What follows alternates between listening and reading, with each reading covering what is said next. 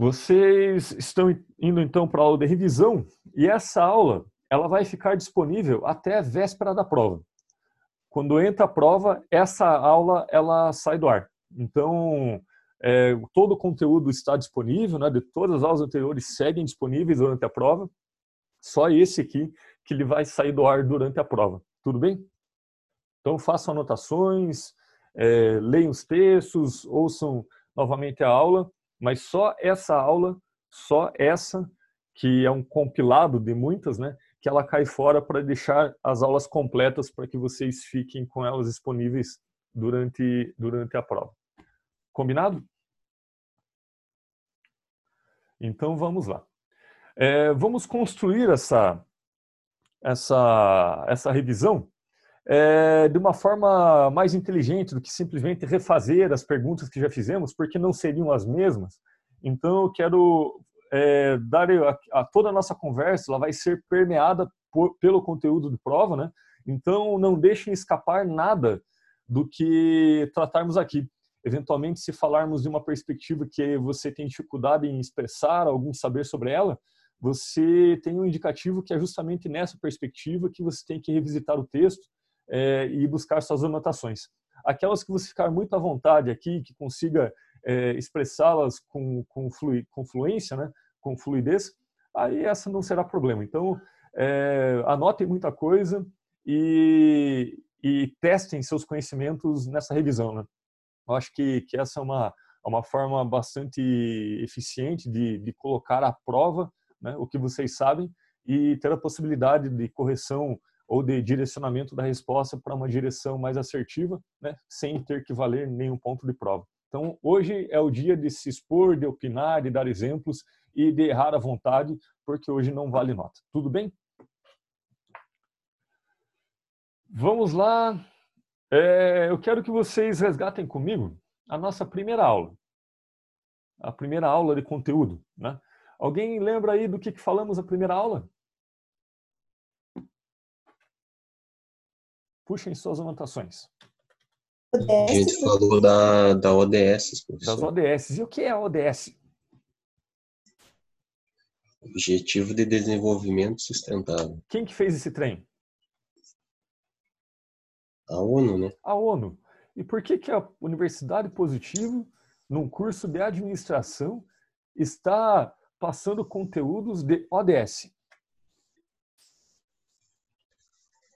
Que é um... Ela está engajada nesse, nesse contexto. Está engajada num contexto de transformações necessárias liderada pela ONU, né, pela Organização das Nações Unidas, né, e que essa agenda que não representa a sustentabilidade de forma definitiva, mas pontos essenciais para a década, né? tanto que são ODS para 2030, objetivos para 2030, é, até 2030, na verdade, é, diz então de uma forma, de uma agenda sobre sustentabilidade. Não que essa agenda represente tudo sobre sustentabilidade, não. É um recorte da ONU, né? E que a Universidade Positiva, orientada para a educação, para a sustentabilidade, ela adotou como estratégia e nós abordamos então os ODS é, no seu contexto possível de ser incorporado na gestão, né? Em especial, é, incorporando na formação de futuros gestores que são vocês. São quantos ODS mesmo? Um 17, né, professor? E quantas metas esses ODS, esses 17 ODS têm? Aí eu já não vou saber quantas metas. Conta aí, abre o Google, me ajuda aí. Porque os ODS são grandes áreas temáticas, os 17. Né? Mas eles não dizem necessariamente de metas, o que deve ser feito, diz de temáticas grandes, né? Por exemplo, é, tem é, educação de qualidade em si, né?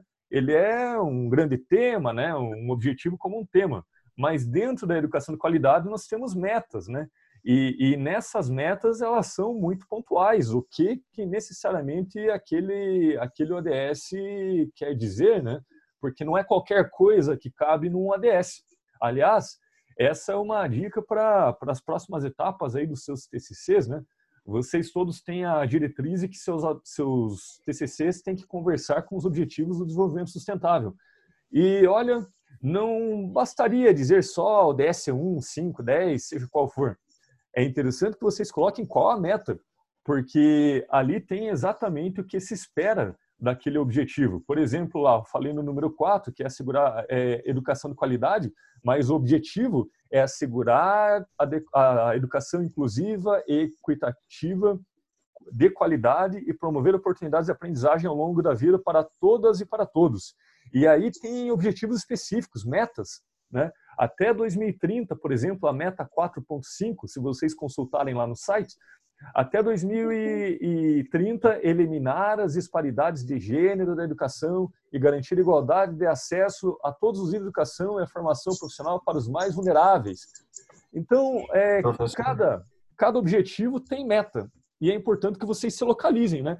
Qual é o objetivo, né? Qual é o tema, daí qual é o objetivo, né? E quais são suas metas. E algumas metas são endereçadas essencialmente para as organizações, em especial aquelas que dizem respeito ali à, à, à economia e o trabalho, né? o ODS número 8, e que dentro dele você vai ter metas muito pontuais né? de, de como engajar a sua empresa naquele objetivo. Não é qualquer coisa, é dentro daquelas metas. É um, um alerta que eu faço não só para a prova, né? Mas também na própria construção dos seus trabalhos de conclusão de curso, em que é muito comum, às vezes, falar, ah, não, ODS 1, ODS 5, ODS 8, mas tá, qual a meta dentro daquele objetivo é, o seu trabalho corrobora, ou no contexto aqui da estratégia, né?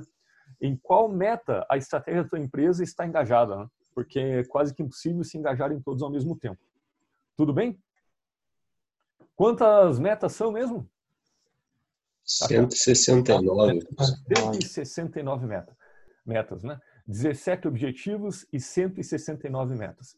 Ah, eu tenho que decorar 169 metas para a prova? Não, você tem as metas todas online disponível, né? O que você tem que saber é qual se refere às organizações e de que forma que as organizações conseguem atingir alguma dessas metas, dessas 169 metas, né?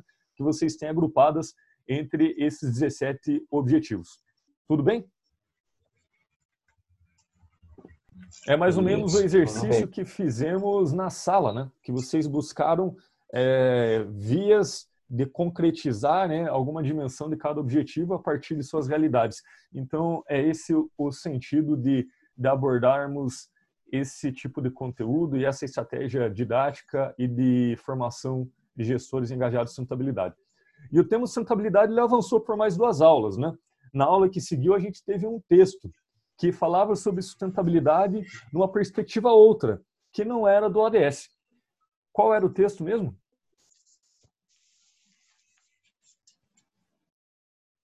Busquem aí.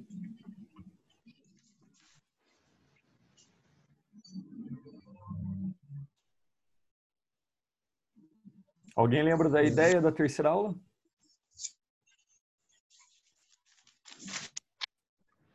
Professor, eu não lembro do livro, mas eu lembro que era do, do texto, né? Eu lembro que era um texto falando sobre que era meio que impossível, né? É, ser sustentável. Na verdade, que existia muitos aspectos de sustentabilidade. Ah, a internet não estava. Estudar. Por aí. Era uma, era uma, uma a diferença, a discrepância entre o discurso e o que realmente se fazia é, com questão a, a sustentabilidade, porque que nenhum é, o que acarretava o a não o não avanço de nenhum índice de melhora nos, nos aspectos sustentáveis, ou seja, o discurso era diferente das ações. Então, são, são dois textos nas duas aulas que seguiam e mais ou menos eles se conversavam, né? O primeiro deles era um texto do Francis do Visando Meneghetti, que era chamado Por uma Crítica ao Conceito de Desenvolvimento Sustentável. E esse texto vocês têm que ter muito claro a ideia que ele passa, para não, não fazer, é, eventualmente, nenhum tipo de, de confusão conceitual. É, nesse texto, eles estão a fazer uma crítica ao conceito e que não significa a se opor à ideia de sustentabilidade. Eles estão é, criticando, denunciando que tem uma contradição lógica nesse conceito que é chamado de tripé da sustentabilidade e que desse modo, como ele ele está estruturado, ele contém ali uma contradição e que, segundo eles, é a razão pela qual os índices de sustentabilidade não melhoraram nos últimos 40 anos. Alguém consegue identificar qual é essa contradição?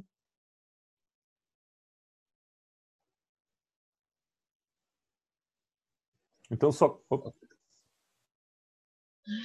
Acho que a contradição era justamente a diferença entre o discurso e as, e as atitudes que se tinham com relação a isso, né?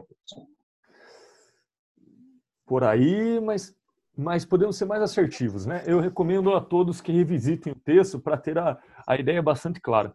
Eles denunciam uma contradição que, para se ter equilíbrio entre, a, entre as três dimensões, uma não pode sobrepor a outra, uma questão lógica, né? Equilíbrio entre as três e uma não pode ser contrária à outra.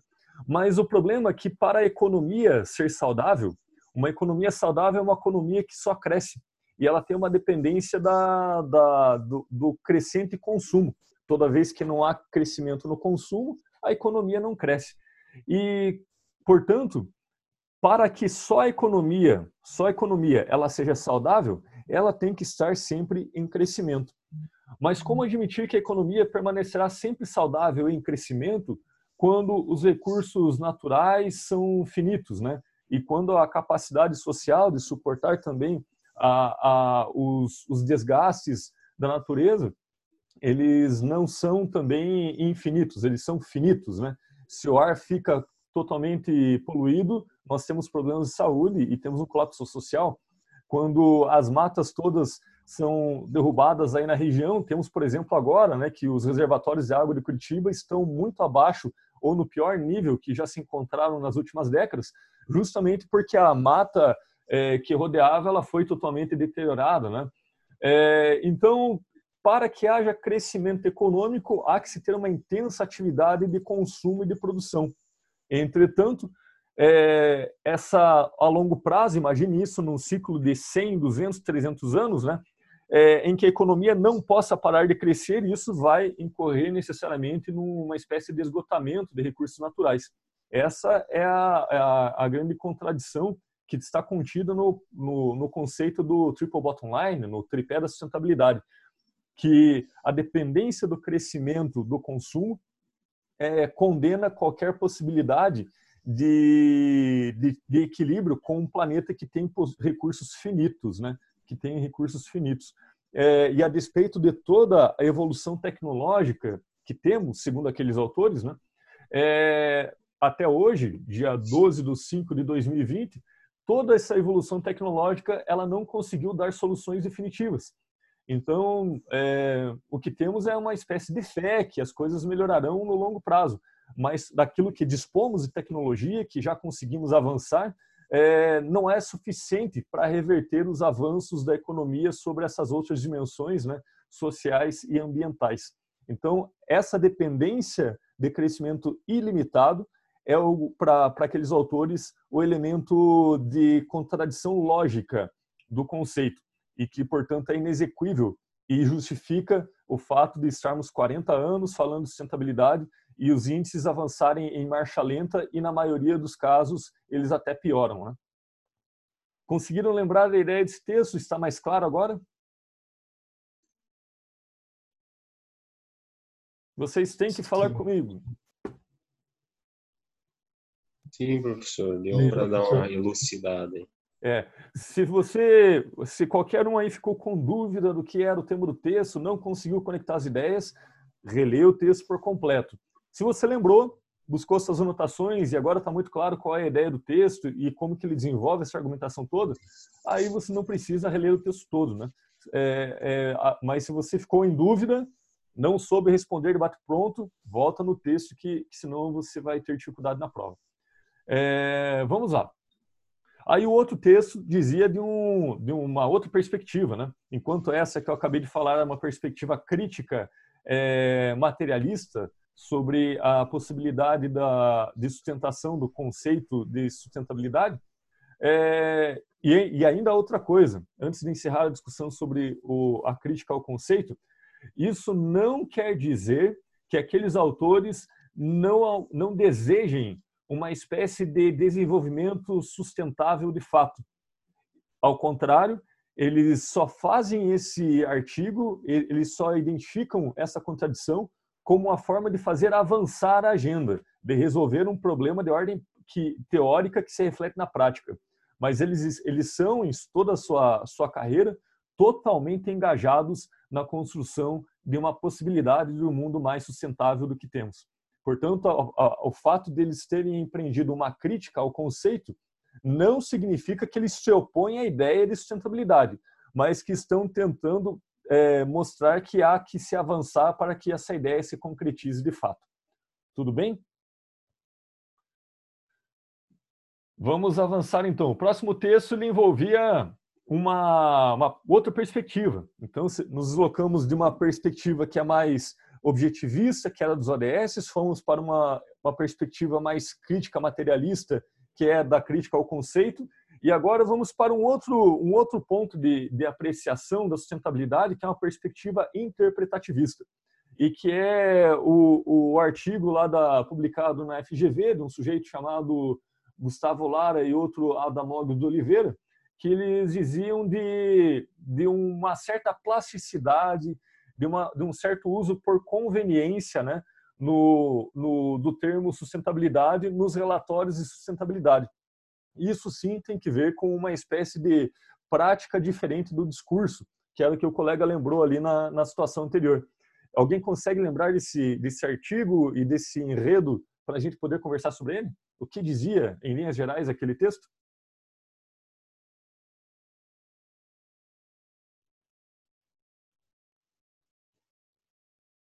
Bom, se você não lembrou de bate-pronto, mais um texto que você tem que revisitar antes da prova, porque senão você terá problemas.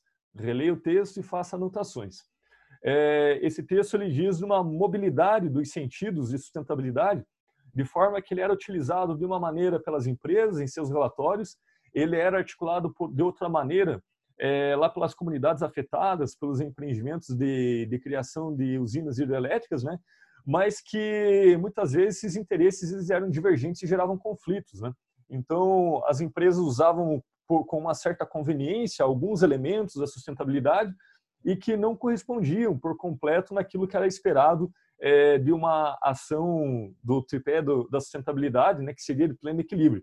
E, e, essa, e essas contradições entre o discurso e a prática, elas se manifestavam entre muitos conflitos é, divulgados é, mediaticamente, né, sobre aqueles empreendimentos que eram os empreendimentos das usinas estatais listadas no índice de, de sustentabilidade empresarial da Bovespa. Então, empresas de capital aberto, de, de, de maior parte de, do capital do Estado, né?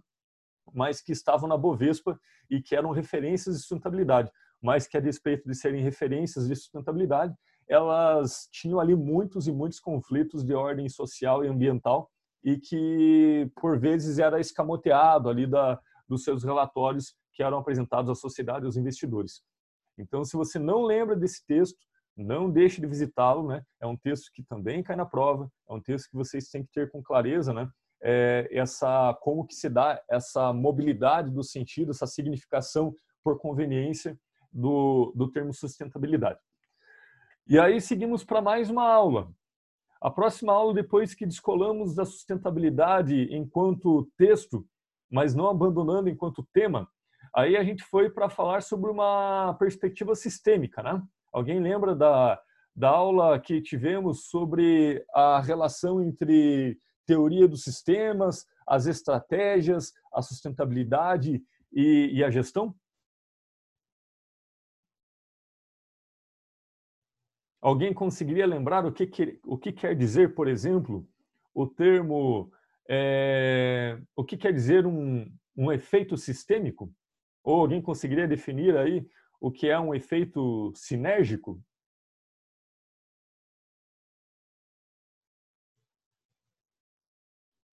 Bom, se você não veio com essa resposta de imediato em sua memória, revisita o texto, se você não leu, né?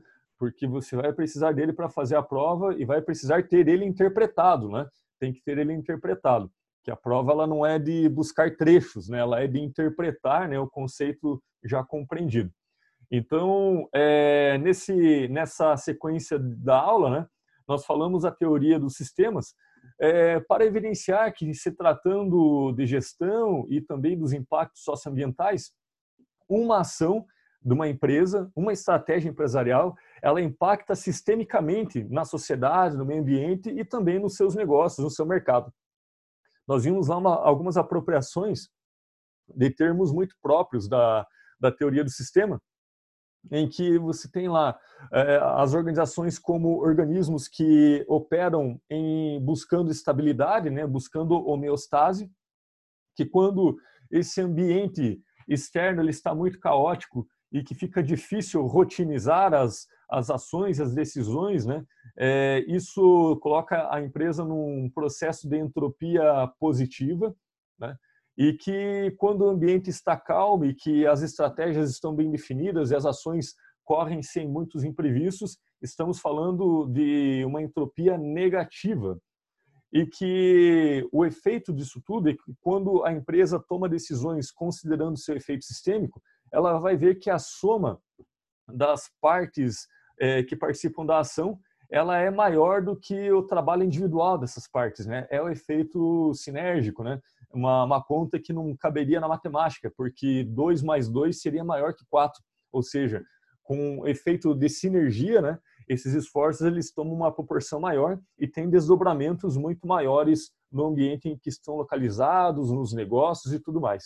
Então, uma decisão muito bem acertada, ela tem desdobramentos muito além, né? daquele círculo é, de sua decisão. Ela desdobra em outros campos e impacta positiva ou negativamente também esses outros campos. Então, essa era a nossa aula sobre teoria dos sistemas e como que as estratégias se configuram então como decisões sistêmicas, inclusive, né, é, também já olhando para a questão da sustentabilidade, que uma decisão estratégica ela pode impactar positiva ou negativamente numa numa, no meio ambiente ou na sociedade. É, na aula seguinte, nós avançamos para qual texto? Professor, professor, com licença, só deixa eu tirar uma dúvida aí. Claro. Por exemplo, assim, se, se, eu analisar, então, com relação a, a, a, esse enfoque sistêmico, quanto mais estabilidade o, o meu processo tiver, ele é um processo entrópico negativo. Negativo. E quanto mais e quanto mais volátil ele for, ele é, ele é, o ambiente está inserido num, num, processo entrópico positivo. Quanto mais volátil o ambiente, um, um processo entrópico positivo, porque vai exigir ah, vai exigir muito esforço para atingir a homeostase. Quer um exemplo? Teu organismo é um organismo homeostático. Se você medir sua temperatura agora, e se você não tiver com nenhuma gripe, você vai estar com temperatura de 36,5, é isso, né? Aham, uhum, isso mesmo. Você está em homeostase. Como você está aí quentinho no seu, no, seu, no, no, seu escritório, na sua sala, na, na sua casa, você não tem nenhuma intempérie, nenhum problema de ambiente que vai interferir nesse sistema. Né? A princípio, você está funcionando em estabilidade sem nenhum tipo de instabilidade análogo à instabilidade econômica para a empresa ou uma, uma instabilidade social para a empresa, a empresa fica lá normalzinha. E ela está no entrópico negativo. As decisões estão rotinizadas, as estratégias são até mais fáceis de, de serem é, concluídas, né? porque não exige muito esforço para continuar em equilíbrio. Mas se você sai lá no, no, frio, no meio do vento, na chuva, esse ambiente fica muito instável e isso vai exigir um esforço enorme do seu organismo para que ele se estabilize primeiro que ele vai perder calor, segundo que pode contrair algum resfriado e, portanto, você vai ter um organismo que busca a estabilidade mais a grandes esforços, uns esforços descomunais, inclusive, né? É, e aí vai, a gente vai estar falando de uma entropia positiva. Análogo às empresas, é o que elas estão enfrentando agora. Todas estão num processo entrópico positivo. Por quê? Porque o ambiente está caótico. Fica mais claro? Beleza, professor. Ah, acompanhei o raciocínio. Show de bola. É, e o próximo texto? Alguém lembra?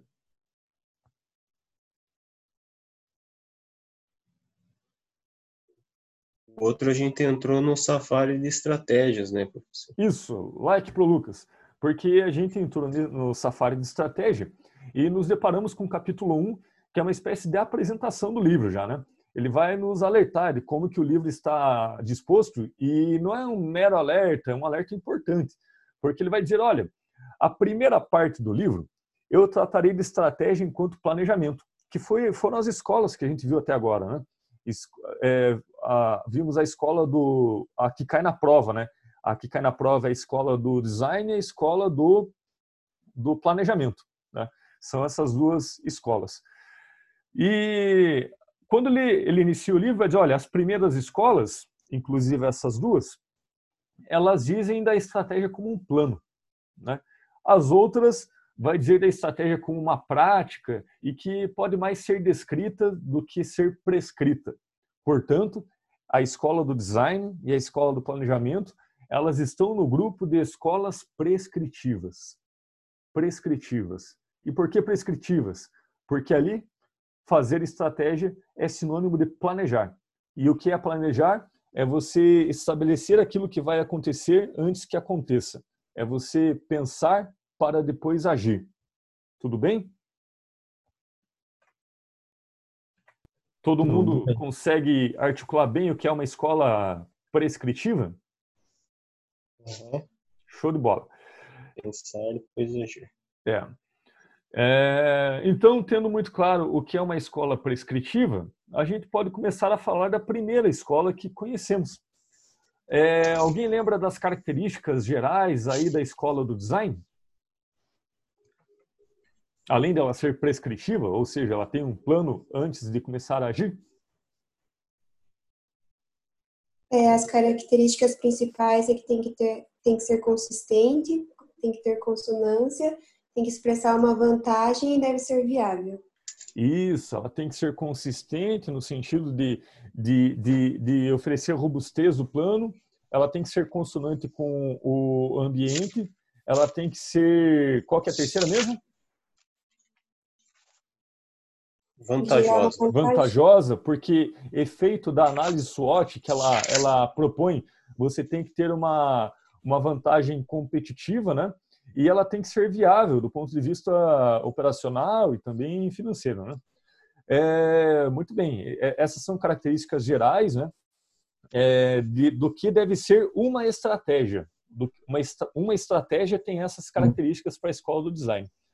Quais as outras características que é o fazer estratégico ali para esse período dos anos 60, em que a galera está pensando em estratégia como um plano. É, quem é que é o estrategista na empresa? Concepção da estratégia é centralizada em uma pessoa, professor, uma um pessoa. estrategista central. Exatamente, um estrategista central.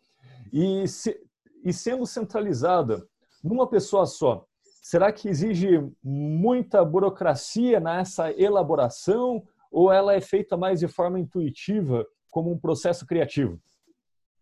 É mais intuitivo. Mais É um processo mais intuitivo. É uma pessoa que concebe a estratégia, portanto, ela é pouco formalista, ela é pouco burocrática, ela depende de uma pessoa só e, portanto, a, a sua elaboração é até mais simples, né? Em geral, a gente vê isso nas empresas menores, em que tem um dono que elabora a estratégia e depois comunica né, para os seus empregados o que, que cada um tem que fazer, no médio, no, no curto e no longo prazo. É, então, a escola do design ela é prescritiva, ela tem um estrategista principal, e nesse momento da história, se tivesse mais do que um estrategista, seria visto com maus olhos. Né? Ela tem essas quatro características que a colega falou, né? É, que mais? Ela é minimamente formal, né? ela não, não exige é, engessamentos burocráticos. Né? que mais? A estratégia não deve iniciar sem ela estar totalmente acabada. Com certeza. Se ela inicia a ação antes de ter sido completamente é, concebida, você não está fazendo estratégia, está fazendo alguma outra coisa, está fazendo é, algum outro tipo de, de ação desastrosa, mas que não configura uma estratégia. Você tem razão. É, acho que vocês pegaram as ideias principais, viu? E a segunda e a próxima escola, o capítulo 3, que apresentava a segunda escola, qual era mesmo? Escola do planejamento. Escola do planejamento, claro. E quais são as características da escola do planejamento? Escola do planejamento já é mais burocrática. Sim, e que poderia ser confundida facilmente com uma escola do controle, de tanto que ela confia em dados quantitativos e nos controles burocráticos, né? E lembre, quando eu falo burocrático, não estou falando em papelada, estou falando em pontos de controles racionais. E me diz uma coisa, qual é a diferença em relação a quem elabora a estratégia em relação a do design? No planejamento, quem elabora? São elaboradas pelo grupo de apoio, pelos gerentes, né? E o por CEO uma, delibera. Por uma cúpula estratégica, né? E o CEO ele legitima, ele delibera, mas ele não necessariamente participa de todo o processo de criação da estratégia. Então, portanto, isso diz de empresas maiores, né? Empresas que têm condições de, de ter uma cúpula diretiva, de ter pessoas que só pensam na estratégia e que tem um presidente ali que, que faz o papel institucional de deliberar e representar a estratégia perante a organização e a sociedade. É, que mais? Que vocês lembram de características da escola do planejamento?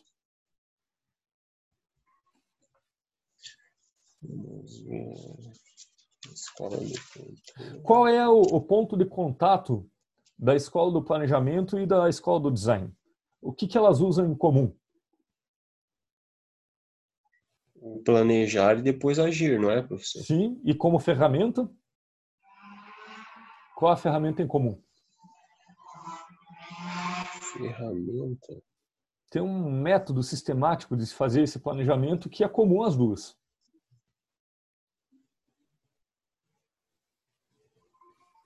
Uma certa forma de análise sistemática de coisas internas e externas. Como que é o nome? Seria um processo analítico, alguma coisa nesse sentido? Talvez é mais simples do que você imagina. É uma ferramenta. Funcional? Oi? Análise SWOT? Análise SWOT, claro. Ah, ferramenta. É uma, uma análise que é usada tanto pela escola do planejamento quanto pela escola do design. Mas como estamos falando aí, em geral, de empresas de porte diferente, né? a escola do design, é, a, a, o execuível seria em empresas menores e nas, na escola do planejamento, normalmente é, é uma empresa da maior porte. O que diferencia essa, esse uso da análise SWOT? Que na escola do design é o dono, é o dono do. Quem trabalha aqui numa empresa pequena vai saber que o dono faz essas análises todas sozinho. Ele senta ali numa prancheta e consegue empreender tudo sozinho. Mas se você trabalha aí numa multinacional, numa empresa grande da região metropolitana, você vai ver que tem análises que só fazem estudos externos. É, tem, tem departamentos né, que só fazem estudos externos. E vai ter departamentos que só cuidam de elementos internos.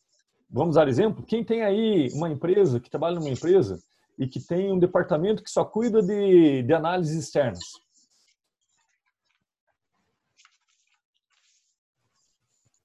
Alguém trabalha em uma grande empresa aí? Eu trabalho é de médio porte. Médio? Lá na sua de médio porte, tem por acaso um departamento que faz análise de mercado?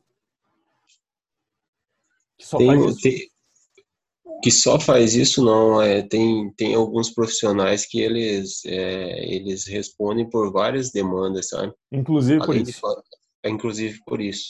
Mas tem situações que é mais evidente. Eu aposto que na sala quando tivesse se tivesse os colegas que trabalham nas empresas de grande porte eles facilmente identificariam na organização um departamento de análise de mercado né? Ou um departamento de controles internos ou de controladoria enfim, para, para aí remetendo aos aspectos internos, né?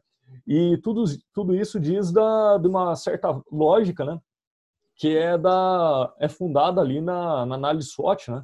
Análise SWOT que, que, que vai buscar a, a, o planejamento estratégico a partir da leitura de elementos internos e externos, né?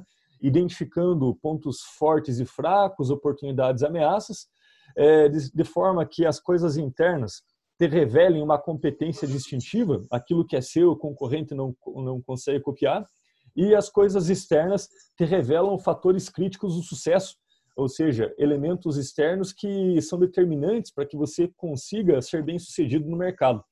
Uma análise SWOT que não consegue chegar nas competências distintivas e nem nos fatores críticos de sucesso, ela não é uma análise SWOT.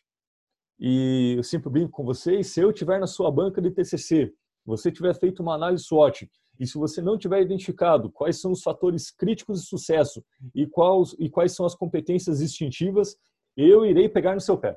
Porque uma análise SWOT, a finalidade dela é encontrar esses dois elementos. A competência distintiva e os fatores críticos de sucesso, ambiente interno e externo, respectivamente. Tudo bem? É compet... Professor, é competências o quê? Distintivas e fatores ah, tá. críticos tá. de sucesso. Na dúvida, veja a, figu a, figura da página 134 do livro, da página 34 do livro Safari de Estratégia, quando ele apresenta a figura toda sobre como se constrói uma, uma análise interna e externa, vulgo análise SWOT. Tudo bem? Beleza. Show de bola. É, avancemos para outras coisas possíveis. É... Fica claro quais são as diferenças entre uma escola e outra? Se vocês tivessem que me dizer quatro diferenças, vocês conseguiriam? Quais, por exemplo? Professor, eu acho que uma delas seria que justamente na, na escola de design ela é descrita por uma pessoa, né? Uhum. Na do planejamento seria, acho que, por, por mais pessoas, né? Uhum. que mais? A do, a do planejamento é um processo mais burocrático e a, e a do design mais intuitivo, é uhum. outra diferença. Sim. que mais?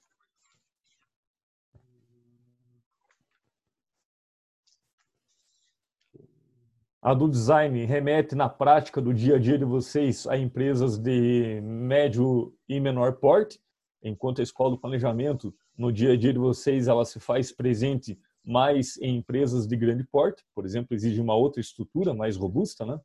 que mais? A do design é um processo mais informal do que a do, a do planejamento também. Perfeito. Na do design é um processo mais informal, não quer dizer total informalidade, mas é menos burocrático, né? E a escola do planejamento é extremamente controladora, extremamente formalista, você tem razão. Né? Então, tenham em mente distinções entre essas escolas, que aí vocês se obrigam a entender bem o que cada uma é, para poder diferenciar uma da outra. Né? Uma estratégia muito simples de, de você estudar, né? a partir das anotações e da revisita ao texto para aqueles que tiveram dificuldades em responder as minhas perguntas aqui, né? que eventualmente não ligaram o microfone, que ficaram inseguros. É, então, revisita o texto, né? porque você tem que estar bastante seguro sobre, sobre as temáticas, as diferenças e igualdades entre as escolas. Bom, eu acho que eu... Oi. Posso fazer uma pergunta? Deve, vamos lá. É, eu anotei que na escola do planejamento, é, quem cria não executa. No design é assim também ou é só no planejamento? Vamos pensar junto, né? O que você acha? Eu acho que também não, mas. Por quê? Dá um exemplo. Porque é difícil o dono de uma empresa meter a mão na massa assim. É, isso mas, diria, é. diria ali da Mas eu acho que por ser empresa menor, ele acaba executando. Então, mas ele pode até participar da execução, mas ele planeja sozinho. Sim. É. E na escola do, do, do planejamento, sendo que tem uma cúpula estratégica, você já viu uma diretoria descendo ao chão de fábrica para executar as ações? Não.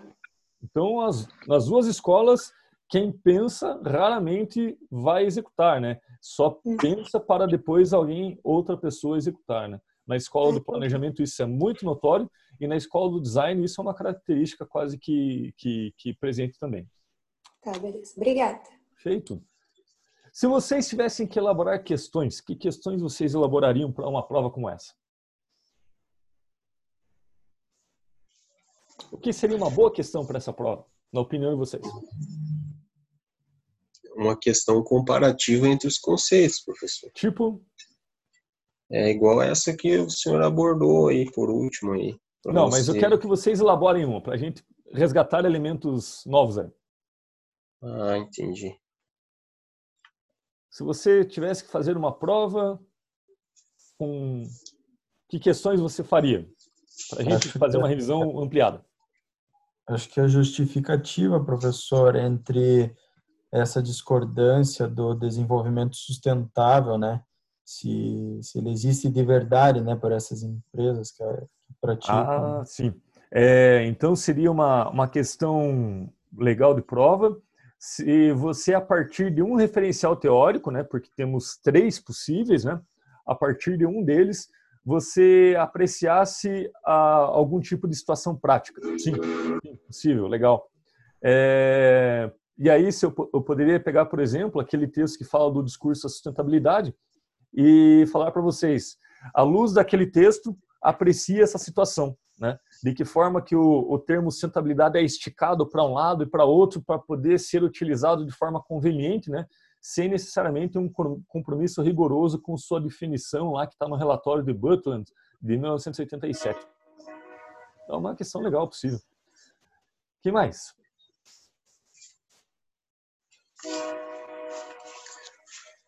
Que questão de prova vocês elaborariam? Vai que eu coloco ela na prova também, né?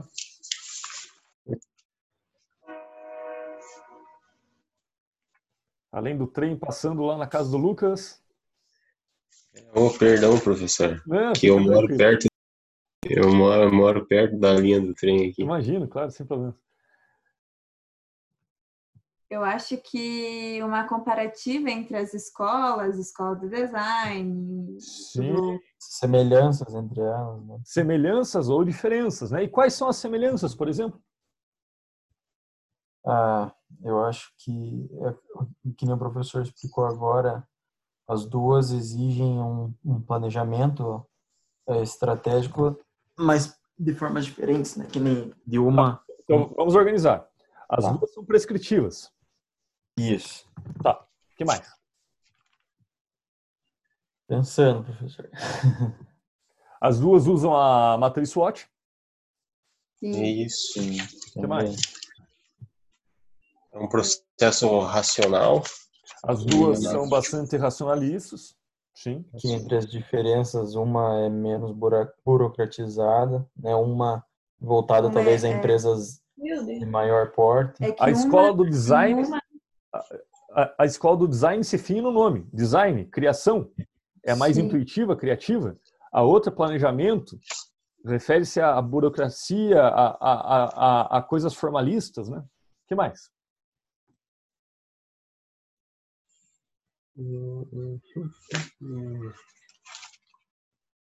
Sobre uma é mais uma é mais centralizada no, no, no, controle, né, professor, das, das ações, que é a do planejamento.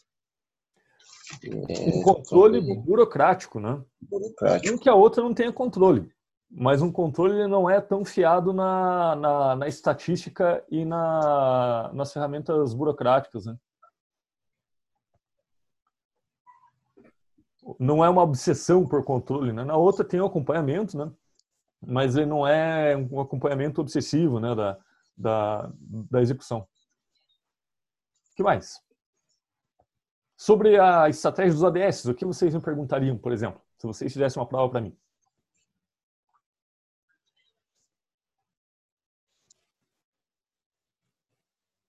Acho que basicamente Bom, é que é meio específico, na verdade, professor, mas é, de que maneira talvez as empresas possam estabelecer isso como meta, né? Porque uhum. nem sempre você colocar ali uma meta ah, de, de, igualdade de gênero, por exemplo, pode ser que as pessoas não vão respeitar isso, né? Então, talvez algumas formas. Algumas de, metas. É, algumas metas, para que é. as pessoas possam contribuir de fato para isso. Então, poderia, por exemplo, falar o seguinte: em relação ao objetivo lá da, da do mercado de trabalho, e, para ser mais exato, deixa eu pegar o objetivo que é. Lá na, no objetivo 5, igualdade de gênero. Né? E aí eu poderia perguntar para vocês, né, qual é a meta de igualdade de gênero, do objetivo número 5, que está sob alçada das empresas. E vocês se posicionassem, né, escolhessem entre a, as metas desse, desse, desse objetivo, que são lá em torno de que são é, nove metas, né? São nove metas para esse objetivo e vocês buscariam na lista e fariam um exemplo de como, de quais os objetivos, né? E, e de qual meta daquele objetivo a empresa ela tem condições de contribuir de forma verdadeira, assertiva, como o colega falou, não somente uma forma muito genérica que não tem compromisso com a realização. Da mesma forma, é, eu poderia pegar um, a, por exemplo, é, convocar vocês para olhar lá para o objetivo número 8, que é mercado, que é relações de trabalho e economia, né? ODS número 8 diz respeito ao trabalho decente e crescimento econômico e perguntar lá a meta número X da, do objetivo número 8 ela diz respeito a quê no contexto empresarial? E vocês deveriam desenvolver também uma resposta, uma interpretação acerca de alguma dessas metas, né, que no caso do objetivo 8 são é, 12 metas, 12 metas. Mas os ODS vocês têm eles disponíveis com uma navegação muito fácil, é só uma questão de interpretar e contextualizar também para disciplinas. Mas é uma questão boa, gostei da ideia, acho que vou fazer alguma nesse sentido. O que mais? Prof, pode cair sobre as falácias também? As falácias, claro, claro. As falácias da, da estratégia, com certeza. É, vocês lembram mais ou menos o contexto das falácias? O que dizia o texto das falácias? Eu não lembro, senhor. O texto das falácias, né? Vocês só, só precisam ler a, a, a o, o subtema as sete falácias da estratégia, não é o texto todo, é só aquele ícone, aquele item, as sete falácias. E só ter em mente que, que aquele, aqueles autores eles identificam sete elementos né, é, falaciosos da estratégia prescritiva. Né? Claro, eles defendem uma estratégia que não é prescrição, que não é somente plano. Então, as falácias do, da estratégia dizem respeito aí de de uma forma de, de uma crítica bastante qualificada a, a todas as escolas prescritivas, né? Mas a falácia, as falácias da estratégia eu não vou cobrar nesse momento porque a gente vai trabalhar esse texto é, mais à frente e eu não vou valorizar tanto ele não. Então, é, não é um texto que investiria tão mais é, tão mais energia, né? porque, enfim, eu vou trabalhar com ele em outras ocasiões. Se ele cair, é indiretamente, assim, mas não leiam mais do que só aquele item, as sete falácias. Tudo bem?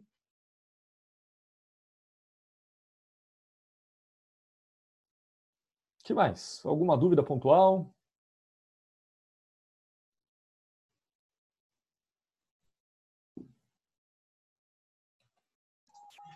Acho que não, né, professor? Acho que agora é só ler os textos mesmo, bem certinho, para reforçar é. os conceitos lá. É, o, o que eu sempre falo é que para quem já leu, não é necessário você fazer uma leitura de última hora. Quem já leu, está resolvido, né? Mas é importante que quem não leu, revisite, né? Então, é, o texto ele é, ele é colocado na disciplina para que você leia ele uma vez. Então, se você lê em tempo da aula, resolve com suas anotações mas se não leu ainda, você tem que revisitá-lo para não ter nenhum tipo de prejuízo. Tudo bem, então? Não tendo mais nenhuma dúvida, acredito que eu fiz um rasante aí pra, pela disciplina e apontei os elementos essenciais para vocês buscarem informações a mais aí nos textos, né? E acredito que vocês vão fazer uma boa prova. Beleza, professor. Beleza, então. Legal, deu uma boa, deu uma boa clareada, professor. Uma boa clareada, né? A intenção é, é, facilitar o processo de compreensão e que a prova não seja uma prova de memória. É uma prova de conhecimento interpretado, de conhecimento que faz sentido para o dia a dia, Por isso que eu nunca perco de vista que vocês identifiquem os elementos do texto no dia a dia de vocês. Né? Como que a escola do design faz sentido no seu dia a dia? Como que a escola do planejamento faz sentido no seu dia a dia? Como que a análise SWOT pode te ajudar, ajudar no TCC? Né? Como que a análise SWOT é feita na prática de forma qualificada em qualquer empresa que você vai trabalhar? Então, é só dessa forma que, que a formação e estratégia faz sentido. Tudo bem? Beleza. Gostaram? Então, bom descanso, boa prova e até semana que vem, no horário da aula, eu fico disponível aqui para a gente tirar alguma dúvida. Beleza, professor. Até mais. Boa noite. Obrigado, boa noite. Tchau. Boa noite. Valeu.